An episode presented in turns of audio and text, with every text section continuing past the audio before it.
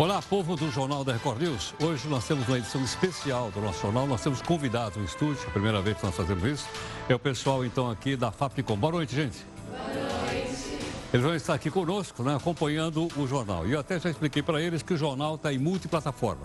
Então, se você baixar aqui o aplicativo do Grupo Record, que é o nosso Play Plus, você acompanha no celular. Além disso, se você estiver perto de tablet ou computador, ele também está no Facebook, no Instagram, enfim, todas as mídias sociais aqui da nossa Record News. Bom, vamos aqui ao nosso anti-herói do jornal. Chega de CPI, proclama o Faísca, que é o anti-herói aqui do Jornal da Record News. Principalmente quando eles querem abrir a chamada CPI do Lava Gato. Está aqui o Faísca e os seus amigos aqui. Eles dizem que é contra esse negócio de abrir a Lava Jato. Né? Lava Gato. Com isso, não só o Faísca está abalado com esse negócio de CPI, mas toda a bancada que você está vendo ali, a bancada do PGG, o Partido dos Gatos Gatunos. Eles temem que aquela empreiteira do mal, sabe qual é? Faça mais uma delação premiada e entregue todo mundo. Afinal, os gatos ali não negam que receberam é, uns presentinhos da empreiteira, entre outras coisas, uma raçãozinha também de primeira qualidade. Ana, que aliás, foi degustada em mesas de bares de Paris, Roma, Emiratos Árabes. Mas a questão é a seguinte: afinal de contas, quem é que tem medo da CPI da Lava Toga? Mande aqui sua opinião para mim através das redes sociais aqui da nossa Record News. O nosso portal r7.com ele tem vários destaques. O nosso destaque principal de hoje é parlamentares britânicos aprovam a lei para adiar, está aqui o r7.com, que é o nosso portal do Grupo Record. Veja agora outras notícias para você saber de fato em que país você vive. Marcos Valério, condenado pelo mensalão do PT, ganha prisão do semiaberto. A polícia pede a prisão temporária de seguranças acusados de açoitar adolescente no supermercado Ricói.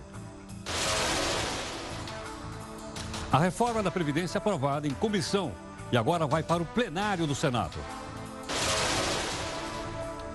Integrantes da Lava Jato pedem demissão coletiva em protesto contra Raquel Dodge. Surto de sarampo. O Brasil tem quatro mortes e quase 2.800 casos da doença. O motorista de aplicativo tem ou não vínculo com a empresa? A justiça deu uma decisão. E o nosso convidado vai explicar. Garotinho e Rosinha pode passar o dia das crianças no parquinho. O Faísca até sugere uma porta giratória no banco 8 para ficar mais fácil para entrar e sair. Um desembargador faz hora extra e assina a libertação dos dois. Bolsonaro diz que a pindaíba é tão grande que os quartéis podem não ter dinheiro para pagar a conta de luz. Quanto é que os políticos querem mesmo para gastar com a eleição do ano que vem? A Câmara aprova o pagamento por serviços ambientais. É um estímulo para a proteção do meio ambiente. E a gente vai explicar para você. O governo de São Paulo suspende uma cartilha que explica o que é ideologia de gênero para adolescentes de 13 a 14 anos de idade. Você acha que é adequado ensinar isso nessa idade? Manda sua opinião para cá através das mídias sociais da nossa Record News ou então do meu Zap Zap, que é o 11 São Paulo. 942-128-782. O supermercado Ricói afasta os dois seguranças que torturaram um jovem em suas dependências. A polícia apura o caso. E quem pensa que a chibata acabou com o fim da escravidão, se engana. Ela durou na Marinha Brasileira até 1910, no ano da chamada Revolta da Chibata, que a gente vai contar para você. Veja aí a nossa imagem do dia, essa abapuranha. Uau! Assim, é uma versão do abapuru da Tarsila Amaral. Veja a diferença entre os dois. O parlamento britânico derrota o primeiro-ministro, o loirão, e impede a saída da União Europeia sem acordo. Fatality. Com mais de 10 processos à espera de condenação, João Vacari Neto pede para cumprir a pena em regime manciliar, usando uma suave tornozeleira eletrônica. A gaveta do Jornal da Record News. E aí, Como é que estão aquelas investigações sobre a máfia dos imóveis da Prefeitura de São Paulo? Na época do prefeito Kassab. Você está lembrado daquele homem que não conseguia subir as escadas do prédio do INSS para provar que estava vivo? Agora as coisas mudaram. Um único ministro supremo pode conceder uma liminar que breca uma lei aprovada no Congresso e sancionada pelo presidente. Como é que é? Alguns senadores tentaram mudar isso, mas foram derrotados. O fogaréu não é só na Amazônia. Queimada destrói parte do Parque da Chapada dos Veadeiros. Não esqueça que este Jornal da Record News está em multiplataforma. Por meio dela, você participa das nossas três lives aqui dentro do jornal e cobra da gente. Busca de isenção e busca de interesse público.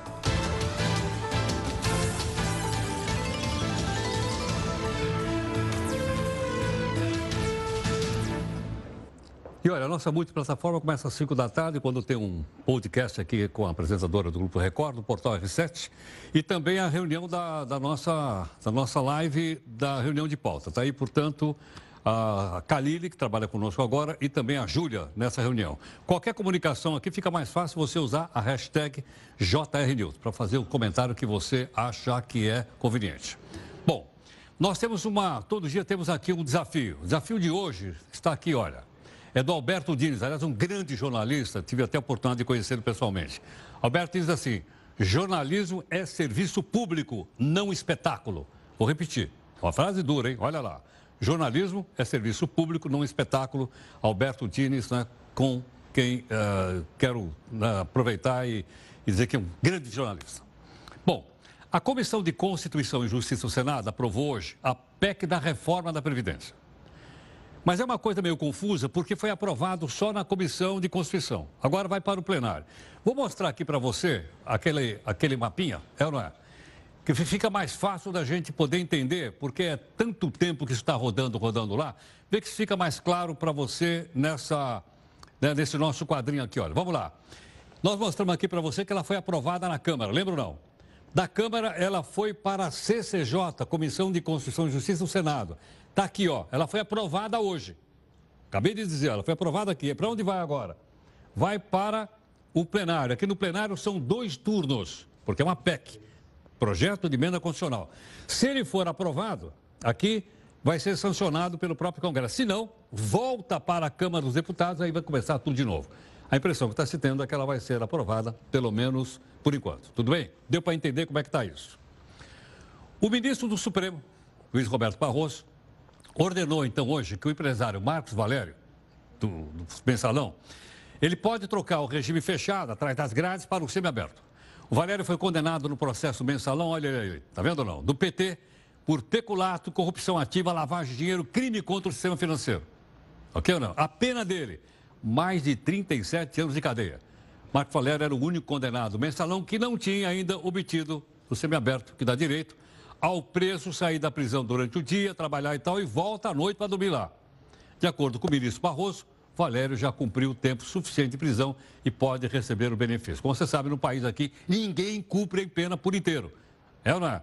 Tem, então, essa forma de progressão da pena e as pessoas não cumprem como em outros países. Os seis integrantes do grupo da Lava Jato, que é, na Procuradoria-Geral da República, oito, lá de, lá de Curitiba. O pessoal pediu demissão coletiva. Por quê? Porque eh, seria um protesto contra a Procuradora-Geral, que é a Raquel Dodge.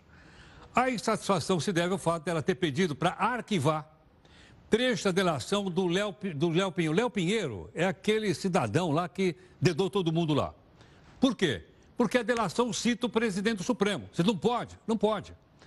Quando cita uma alta autoridade da República, que tem foro especial, presidente, vice-presidente, deputado federal, deputado estadual, só o Supremo pode.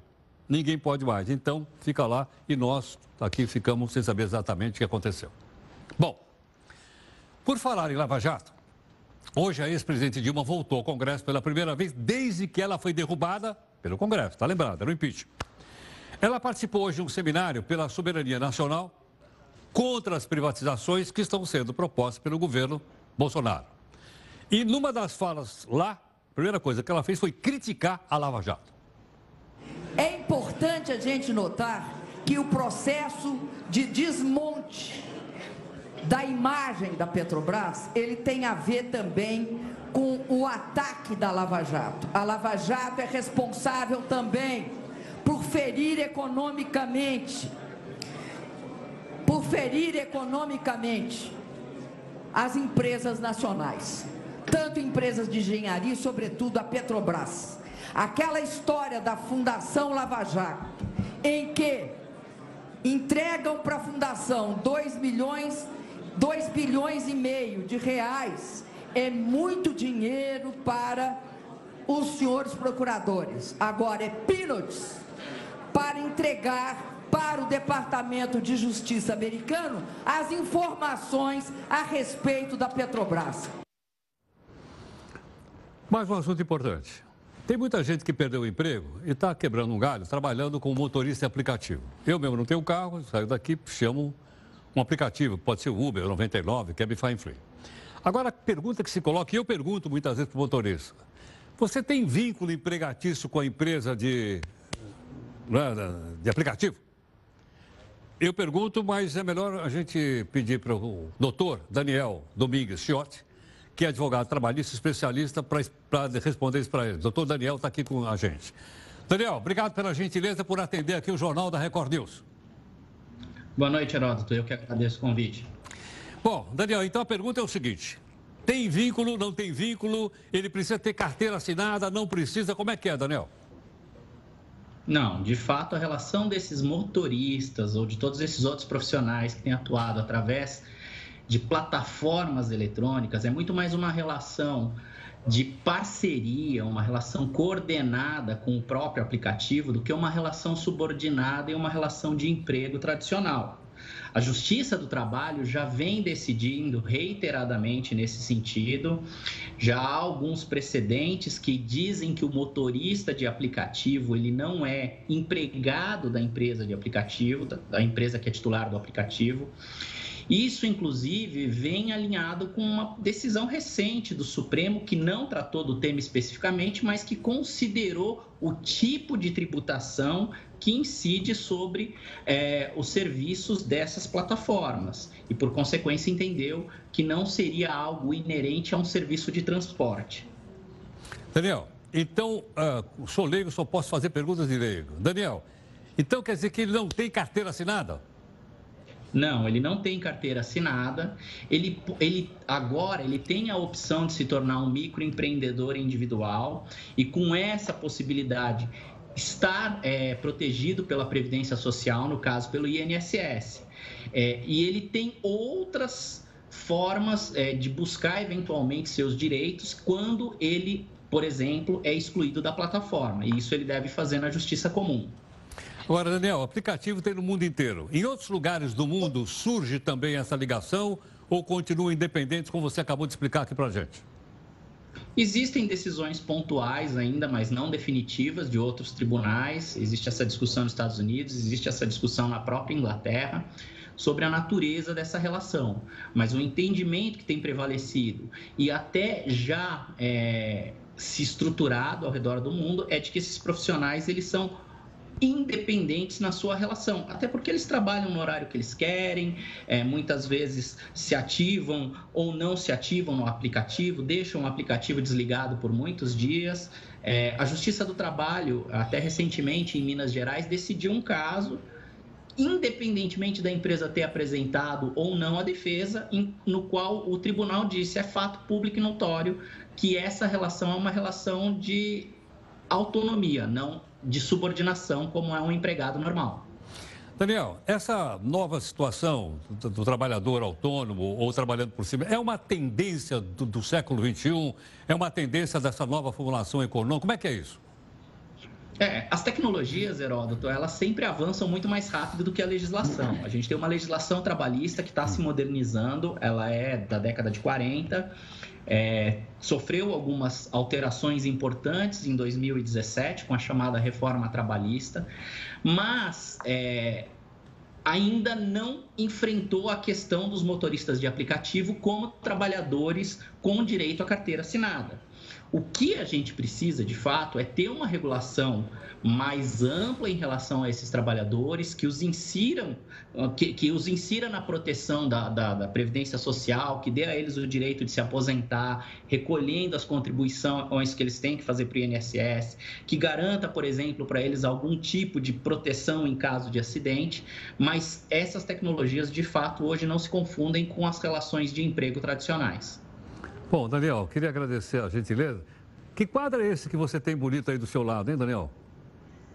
Ah, é uma fotografia de Nova York, de Manhattan, onde os aplicativos hoje já é, os motoristas de aplicativo já superam é, até os taxistas. Né? Em Nova, York, tem, oportunidade em de... Nova York tem mais aplicativo do que taxista? Hoje já tem mais motoristas de aplicativo do que os próprios táxis amarelos lá, Heródoto. Caramba, como muda isso, hein, Daniel? Sim, muda bastante. E o papel da legislação é tentar acompanhar isso. É uma corrida que ele nunca vai conseguir, o legislador nunca vai conseguir acompanhar a tecnologia, mas de fato esses, esses trabalhadores precisam de algum tipo de proteção, que por hora não é a Justiça do Trabalho é, que tem reconhecido eles como trabalhadores empregados. Daniel, obrigado, prazer em revê-lo. Eu que agradeço, boa noite, bom programa para vocês. Tá, muito grato. O doutor Daniel Domingos Schotti é advogado trabalhista, então está aí explicando para a gente, porque tem muita gente, São Paulo também tem uma quantidade grande de pessoas que trabalham no aplicativo, está aí, portanto, uma explicação técnica a respeito do caso. E, logicamente, uh, se é bom ou se é ruim, é com você. Você é que faz a opinião, nós não estamos aqui para fazer sua cabeça, estamos mostrar é, o fato, e aí daqui para frente você diz, olha, é bom, é ruim, é, prejudica o taxista, prejudica... isso é com você, ok? Formulação de opinião é sua. Bom, por falar em formulação de opinião, o governo aqui de São Paulo expende uma cartilha que explica o que é ideologia de gênero para adolescentes de 13 a 14 anos de idade. Aí a pergunta é o seguinte: você acha. De... Eu não estou perguntando se você é contra ou a favor da ideologia de gênero. Estou perguntando o seguinte: você acha que é adequado ensinar para jovens de 13 ou 14 anos de idade um assunto como esse ou não? Não sei. Você então manda para cá a sua opinião e eu vou mostrar então algumas delas agora nessa nossa primeira live no jornal. Vamos lá. Olha, hoje na nossa edição aqui do Jornal da Record News, nós estamos comemorando a presença dos nossos convidados, que são alunos universitários da FAPCOM, que estão aqui hoje com a professora Deise e estão acompanhando aqui o Jornal da Record News, aqui no estúdio, né, para poderem avaliar. Então, no final, eles vão participar de uma live aqui na qual vão poder também dar a sua opinião. Bom, a polícia pediu hoje a prisão temporária, pelo menos por 30 dias, de dois seguranças que foram filmados. A gente mostrou aqui, foi um negócio doloroso. Uh, torturando o adolescente. Tiraram a roupa dele, colocaram a mordaça, amarraram e bateram com fio de. com fio elétrico. É uma chibata. O rapaz teria furtado um chocolate de um supermercado da rede Ricói, na Zona Sul de São Paulo. Dois seguranças foram identificados com o nome de Valdir Bispo dos Santos e o David Oliveira Fernandes. Hoje, o supermercado mandou uma nota aqui para gente, que nós falamos disso ontem, lamentando o ocorrido. Esclareceu que o segurança trabalha para uma empresa que presta serviços terceirizados para o RICOI. Mas, na minha opinião, não tira a responsabilidade do supermercado. Outra coisa que eu queria dizer para vocês. Quando você fala em chibata, você lembra do quê? Da época da escravidão. É isso ou não? Um negócio impensável. E nós já explicamos para você que o Brasil foi o último país do hemisfério ocidental a acabar com a escravidão. Se engana quem pensa que, bom, acabou a escravidão, acabou a chibata, não. Por que não acabou? Proclamou a República, não é isso? Durante a Primeira República, a Marinha Brasileira usava um chicote até 1910. 1910, ano em que ocorreu Contra isso, uma revolta chamada Revolta da Chibata. Gustavo, conta pra gente detalhes desse ponto da história do nosso país. Gustavo. Olá, Heródoto. Em 1888, o Brasil se tornou o último país do Ocidente a abolir a escravidão. A mudança recebeu oposição das elites brasileiras. A instabilidade contribuiu para várias revoltas e rebeliões. Ao mesmo tempo, era necessária uma modernização da Marinha do Brasil. Oficiais brancos eram responsáveis pela maioria das equipes de negros e mulatos. Só que esses oficiais ainda utilizavam castigos corporais contra os tripulantes, algo que havia sido banido na maioria dos outros países. Os marinheiros sofriam punições físicas. As faltas graves eram castigadas com 25 chibatadas.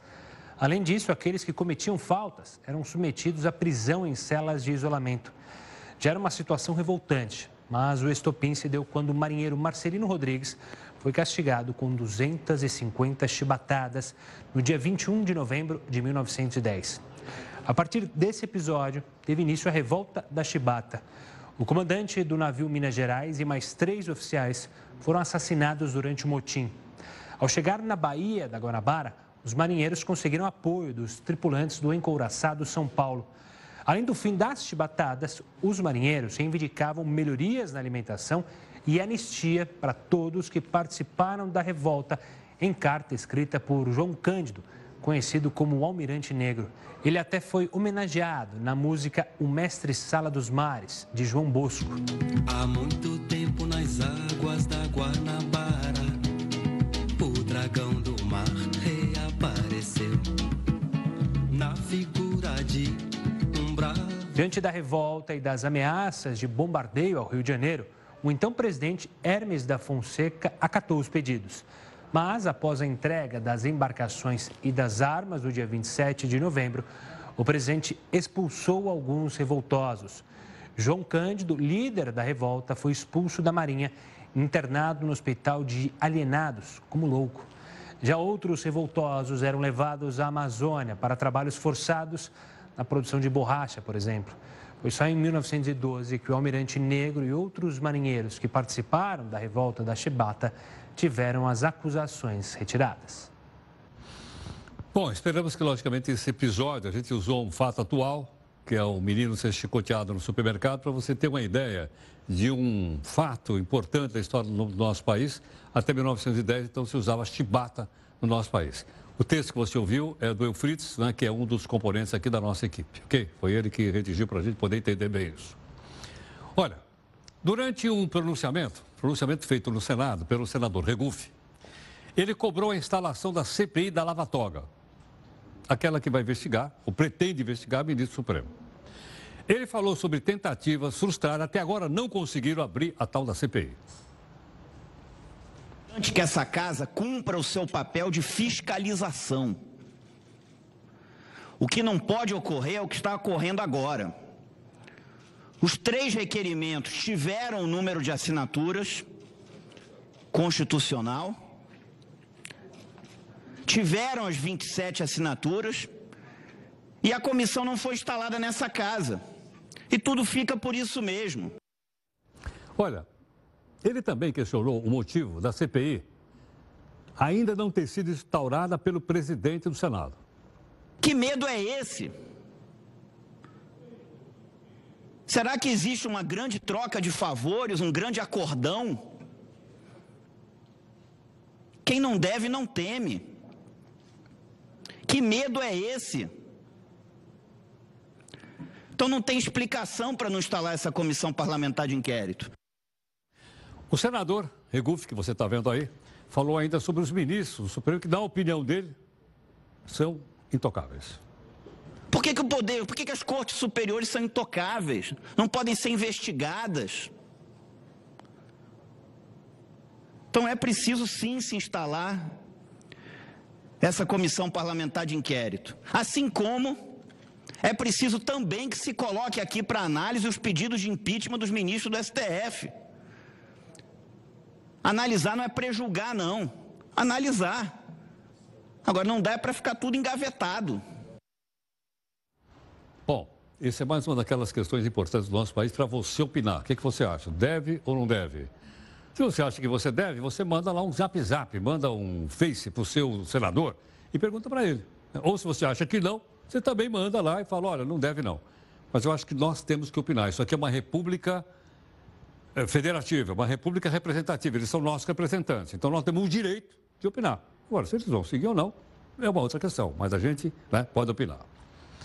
Nós mostramos para você aqui uma coisa dolorosa, ela foi mostrada em todos os veículos, não só aqui, também nas redes sociais. A Amazônia, principalmente, pegando fogo. Ok não? Foi uma coisa terrível. Deu até bate-boca lá com o presidente da França. Mas agora tem um atenuante. Qual é? Quem preservar ou recuperar uma área rural vai receber um incentivo em dinheiro. O projeto de lei, que cria a Política Nacional de Pagamentos Ambientais, foi aprovado na Câmara ontem. Qual é o objetivo? O objetivo é o seguinte: é, é estimular o desenvolvimento sustentável e proteção do meio ambiente. Veja aqui os detalhes no texto da Neide Martinho.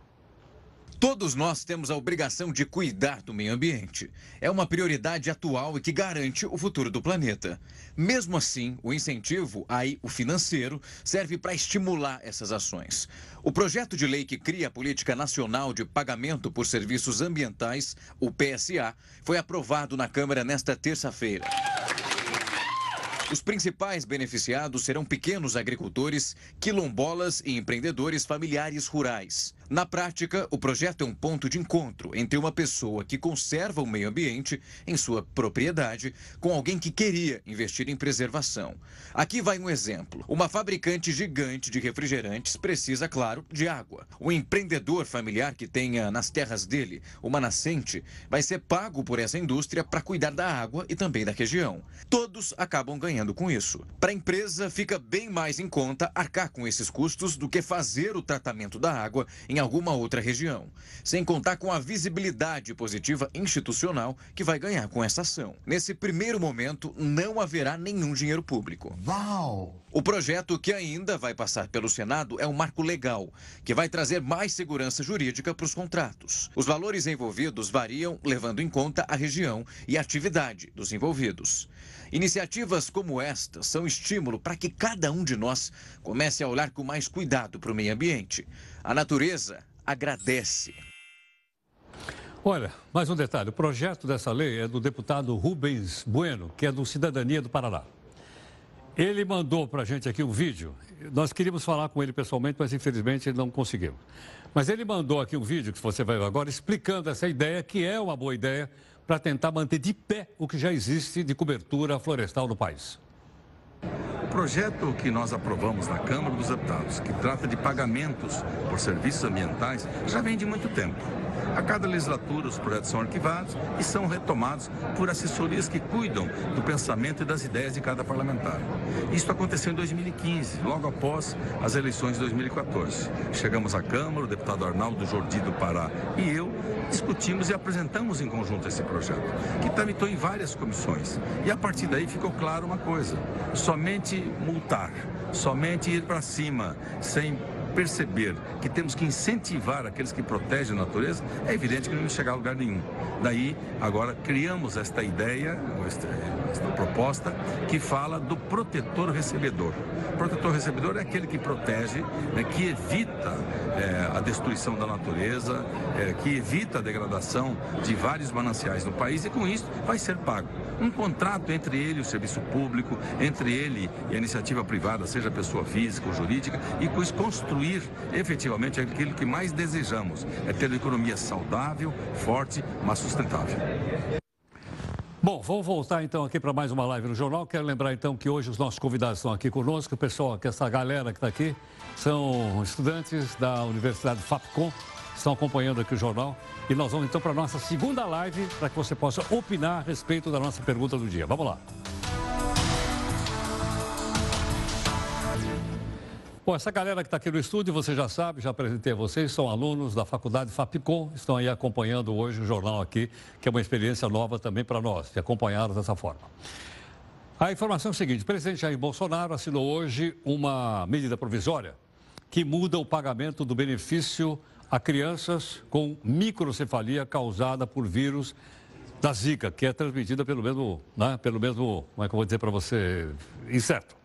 Agora, essas crianças vão receber pensão vitalícia é, com a renda familiar superior ao limite estabelecido pela lei.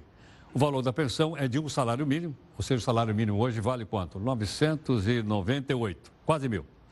De acordo com o governo, a medida não gera impacto fiscal. Fiscal quer dizer o seguinte: o governo tem dinheiro para poder pagar isso, ok?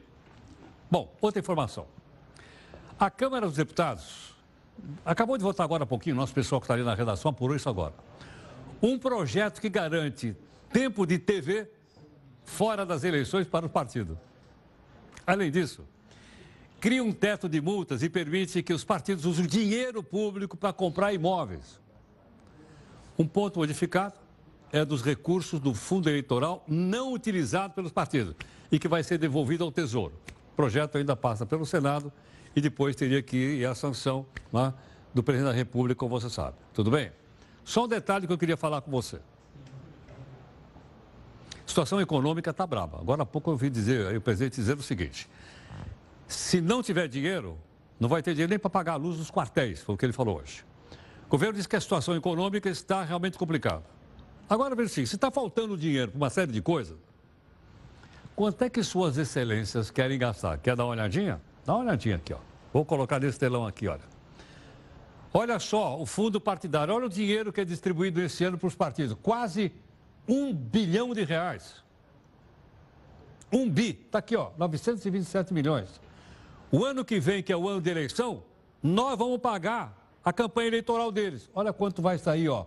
Um, um bilhão e 900, um bilhão e 900 milhões de reais. Eu pedi para a Jéssica somar tudo, porque eu sou mal de conta, eu sou sem a tabuada do 2. E ela somou quanto é que nós vamos gastar com as excelências. 2 bilhões 797 milhões de reais. 2 bi. Agora a pergunta para você que está nos acompanhando. Da onde sai essa grana? Olha daqui. Esse é o impostômetro.com.br que você pode botar aí no seu celular ou no seu laptop. É um cálculo, está vendo? É online. Desde o dia 1 de janeiro, dá uma olhadinha aqui, ó. Nós já pagamos 1 trilhão 663 bilhões 743 milhões de reais. Olha a quantidade de dinheiro que nós já pagamos no imposto. E mais, vai chegar no final do ano, vai faltar dinheiro. Vai faltar uns 120 bilhões que o governo vai ter que pegar no mercado. Com isso, a dívida interna sobe.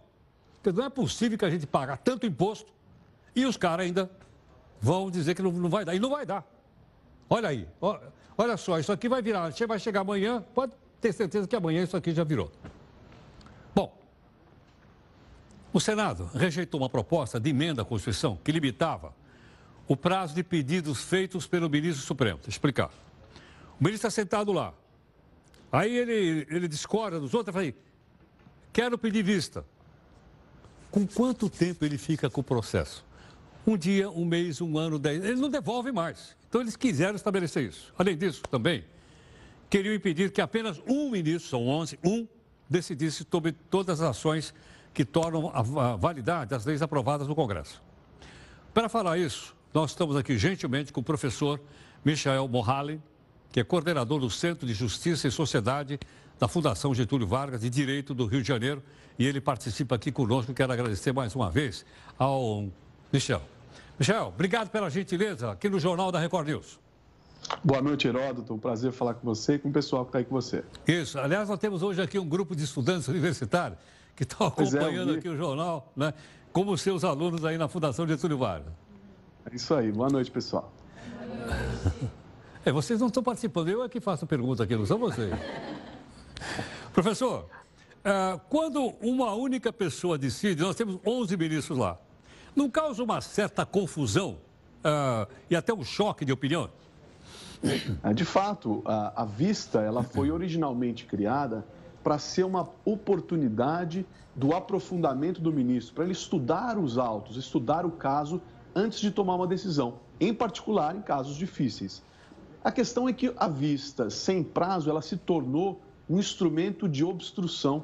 E veja, a obstrução é até um instrumento comum no legislativo. A gente está vendo as imagens, por exemplo, do legislativo. Mas no judiciário, essa obstrução ela acabava sendo altamente problemática. Muitas vezes há uma necessidade de se decidir uma matéria. Às vezes já há até maiorias desse, dos 11 ministros, já há uma maioria formada. Portanto, a decisão está em vias de ser tomada ou pronta para ser tomada. E um ministro isoladamente conseguia ou consegue obstruir aquele caso e evitar a sua conclusão. Agora, eh, professor, isso faz com que então fique tudo parado, quer dizer, enquanto ele não devolver, o processo não anda. Exatamente. O processo, é, claro, depende, para o processo concluir, ele depende de várias outras etapas. Evidentemente, dependendo da, do tipo de ação, né, pode ser uma ação de um controle de constitucionalidade, pode ser é, uma ação penal. Mas o fato é que é, quando chega no momento final, quando o caso já está pronto para ser decidido, e ele foi colocado na pauta, o poder de agenda é do presidente do tribunal, quando ele é colocado na pauta e, portanto, ele inicia a sessão de discussão e de julgamento, é, o ministro pode, então, obstruir. Veja que o regimento do, do, do Supremo eh, Tribunal Federal, ele estabelece um prazo, né? ele diz, é, pode, por mais, pode pedir a vista por 10 dias, esse prazo pode ser prorrogado por mais 10 dias, uh, mas veja que ele é considerado um prazo impróprio, é aquele prazo que, na prática, é, o ministro que não entrega, é, os, não devolve os autos para ser votado depois desse prazo, expirado esse prazo, não há, não há prática na casa do, do presidente, por exemplo, exigir, demandar o, o retorno desse, desses autos. Isso porque vários deles têm por hábito, quer dizer, alguns que se atrasam com mais frequência do que outros, mas, via de regra, todos eles, em algum momento, extrapolaram essa regra é, da, da devolução da vista. Agora, professor, é, às vezes eu fico confuso pelo seguinte. Às vezes eu vejo que algumas decisões são tomadas pelo conjunto de 11 ministros, pelo plenário. Às vezes são tomadas por uma turma, são duas turmas de cinco cada um. E às vezes é tomada por um único ministro, quando, por exemplo, ele dá uma liminar. Não fica um pouco confuso? Quer dizer, eu não sei quem decide, eu não sei se é o plenário, se são as turmas ou se é apenas uma pessoa. É, é verdade, essa dúvida acontece e, é, e, e chama muita atenção, porque muitas vezes uma decisão que a gente chama de uma decisão monocrática, que é aquela decisão tomada por um ministro, e às vezes essa decisão, é, no mais das vezes, que é o caso dessa PEC que a gente está discutindo, ela quer evitar aquela decisão que é tomada cautelarmente num processo de controle de constitucionalidade, ou seja, é um processo que pode tirar uh, uma lei, uh, tirar a eficácia de uma lei, né? determinar que ela seja inconstitucional provisoriamente. Portanto, é uma decisão grave, uma decisão importante eh, e, portanto, a ideia da PEC era evitar que um ministro pudesse fazer isso. Mas veja, há uma confusão muito comum. Às vezes, até a própria imprensa, eh, quando não é especializada em, em, em Supremo como você, acaba cometendo alguns equívocos que dizer, olha, o Supremo tomou uma decisão e muitas vezes é a decisão de um ministro. E me parece equivocado dizer que essa decisão de um ministro, que é precária, é provisória, equivale à decisão do Supremo. Diferente daquela decisão que é do pleno, do plenário do, do Supremo, tomada, portanto, pelos seus 11 ministros, às vezes nem todos estão presentes, mas pelo plenário, e também pelas turmas. As turmas têm competência para dar palavras finais, decisões finais sobre processos conforme a determinação regimental. Certas matérias terminam, se concluem no, nas suas turmas, em uma das duas turmas. Mas uh, as, os casos de controle de constitucionalidade, que é o, o assunto dessa, dessa uh, proposta de emenda constitucional, esses sim concluem uh, no plenário. Você tem toda a razão quando nós, jornalistas, né, cometemos essa, esse equívoco que você acabou de explicar. É o seguinte, às vezes a juíza fulana de tal tomou tal decisão. Como é que nós escrevemos aqui no texto? A justiça decidiu. E quando é o caso, por exemplo, de um juiz só, de um ministro monocrático, como você diz, aí em vez da gente dizer o ministro fulano e tal, a gente diz, o Supremo decidiu. Mas você tem razão, realmente. Eu acho que é, seria melhor explicar para não fazer confusão. Exatamente. Quer dizer, afinal de contas, é, é, essa decisão ela é, ainda terá que passar de um ministro pelo crivo dos demais.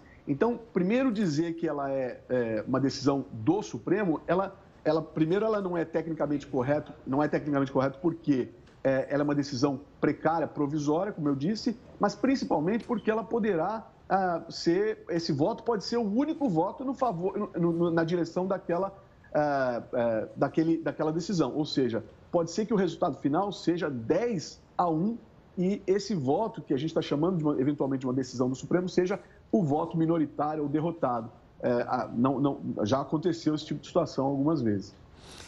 Professor, muito obrigado aqui em nome do Jornal da Record News. Grato. Obrigado, boa noite. Boa noite, obrigado. Bom, você ouviu aí, gentilmente, o professor Michel Mohalen, que é coordenador do Centro de Justiça e Sociedade da Fundação Getúlio Vargas. E acabamos tomando o puxão de orelha que ele acabou de fazer aqui. Um ministro decidiu e nós falamos do que? O Supremo decidiu. Porque o Supremo é formado por 11 ministros. Aí sim. Mas acabei de explicar para ele que é um, uma técnica do jornalista, muitas vezes para não escrever ficar muito grande, a gente então tenta encurtar. Em alguns casos até que vale, mas essa outra aqui, eu acho que daqui para frente nós vamos aprender a lição que o professor acabou de passar aqui para a gente. Tudo bem? Bom, vamos então aqui, o jornal está em multiplataforma, vamos para a nossa terceira live do jornal. Olha, todo mundo conhece a revista Economist. Mas ela tem uma seção chamada Economist Intelligence. E ela fez um ranking com as 160 cidades do mundo que são as melhores para se viver. Ok? Mas qual foi o critério?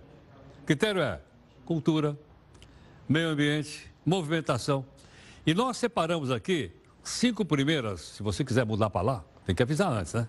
Então vamos ver quais são as cinco cidades melhores do mundo. O que, que nós estamos fazendo? Em vez de fazer aquele telão, nós estamos mostrando no mapa, porque senão eu também me perco. Você fala Viena, não sei onde fica Viena. Agora estou sabendo que Viena fica aqui na Áustria, ó. Tá aqui, tá, tá certo ou não? Tá aqui, ó. Viena, a Áustria está aqui, aqui está a Itália e tal. Então essa cidade, essa aqui é a primeira cidade do mundo para se viver. A segunda qual é? Vamos lá então, então. Aqui, puxa, para o outro lado do mundo. Aqui está a Austrália, é essa cidade aqui, Melbourne, é a segunda melhor cidade do mundo para se viver. Mas é longe, a gente tem que pegar um avião para chegar lá, olha lá. Tá certo ou não? Tá aí a Austrália, tem praia, tem surf e tudo aí.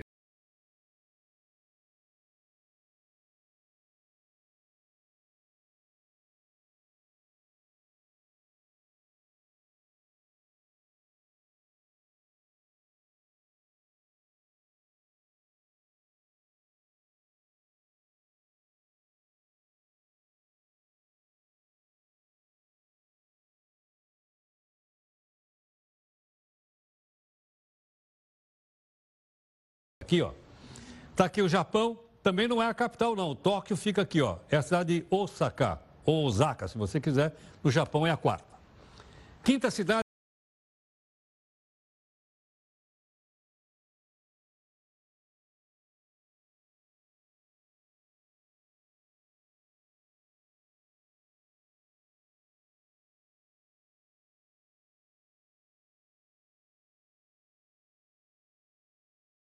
Gramado.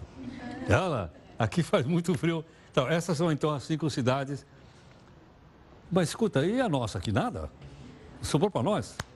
Enfim, os critérios foram esses que você viu aí. O parlamento britânico aprovou hoje uma proposta que impede, olha a bagunça, a saída do Reino Unido, que eles querem sair da União Europeia sem acordo. O parlamento disse não. Os deputados, olha que todos eles sentadinhos aí, ó também rejeitaram a realização de uma nova eleição geral. Não vai ter eleição. Foram duas derrotas consecutivas para o primeiro-ministro, que é quem? É o Boris Johnson, aquele, aquele, como chama? É, é esse aí, ó, parece o Trump, mas não é, hein? A lei foi aprovada em duas votações. Agora o governo é obrigado a pedir um novo adiamento de prazo lá na União Europeia para eles saírem. Eu não sei o que, que a União Europeia vai dizer. Tá certo? Mas olha aí, a decisão do parlamento britânico Olha só, todo mundo quietinho, todo mundo sentadinho, ninguém tem laptop, nem você viu aí como é que o pessoal trabalha. E do lado de fora, pessoal favorável à União Europeia. Essa bandeira azul aí, que todo mundo sabe, é da União Europeia. Outro detalhe, nós estamos acompanhando também o furacão Dorian. Não é Dória, hein? Para não fazer confusão. O homem fica bravo. É o furacão Dorian. Ele deixou um rastro de morte e destruição em vários lugares do mundo, naquela região, inclusive Estados Unidos. Hoje, Houve até um esforço para resgatar sobreviventes do Dorian, principalmente nas Bahamas, em meio a uma grande devastação causada pelo furacão no arquipélago. Ok ou não? Número de mortos, nossa equipe apurou agora, são 20, pode aumentar. Dá uma olhadinha no satélite de novo aqui, olha. Vamos ver se a gente encontra ele aqui. Olha o tamanho dele, ok? Está aqui então o, o, tá aqui o Dória aqui, olha. Isso aqui, ó, é a Flórida, né? Aqui, ó, fica Orlando. O Mickey mora aqui, o Mickey, o Pato Dono, então mora todo mundo aqui. Então está aqui. E veja que ele não entrou para dentro da, dos Estados Unidos, ele está fora, tá, aqui é o mar, ó, certo ou não? Ele está fora, mas ainda assim os ventos são bastante intensos. Bom, você acompanhou então aqui a nossa, a nossa programação de hoje, né, aqui do Jornal da Record News. Uh, logicamente, nós vamos ter uma live agora aqui para que você possa fazer comentários sobre aquilo que você julgar realmente relevante ok? Sua opinião sempre aqui é respeitada. Nós temos várias lives E nessa live das 10, começa daqui a pouquinho, você pode comentar qualquer coisa que você viu aqui no jornal. Ok ou não? Bom, queria agradecer aqui, porque a TV vai separar da, nossa live. Os alunos estão aqui, são alunos da faculdade FAPCOM, da professora Deise. Queria agradecer mais uma gentileza. E queria dizer o seguinte: é uma coisa que geralmente o pessoal jovem como eles, galera aqui, não conhece, conhece mais música recente. Mas tem um grande compositor da música popular brasileira, ele morreu. Hoje, é um cara extraordinário. Chama-se Elton Medeiros. É um compositor, ele não é carioca, ele é carioca, mas ele é, ele é do Brasil. E ele fez, tem música Cartola, tem música com o Paulinho da Viola, enfim. Então nós vamos fazer uma homenagem ao encerramento, vamos falar um Mas a primeira homenagem que eu queria que ele fizesse é uma salva de palmas do pessoal para o Elton Medeiros.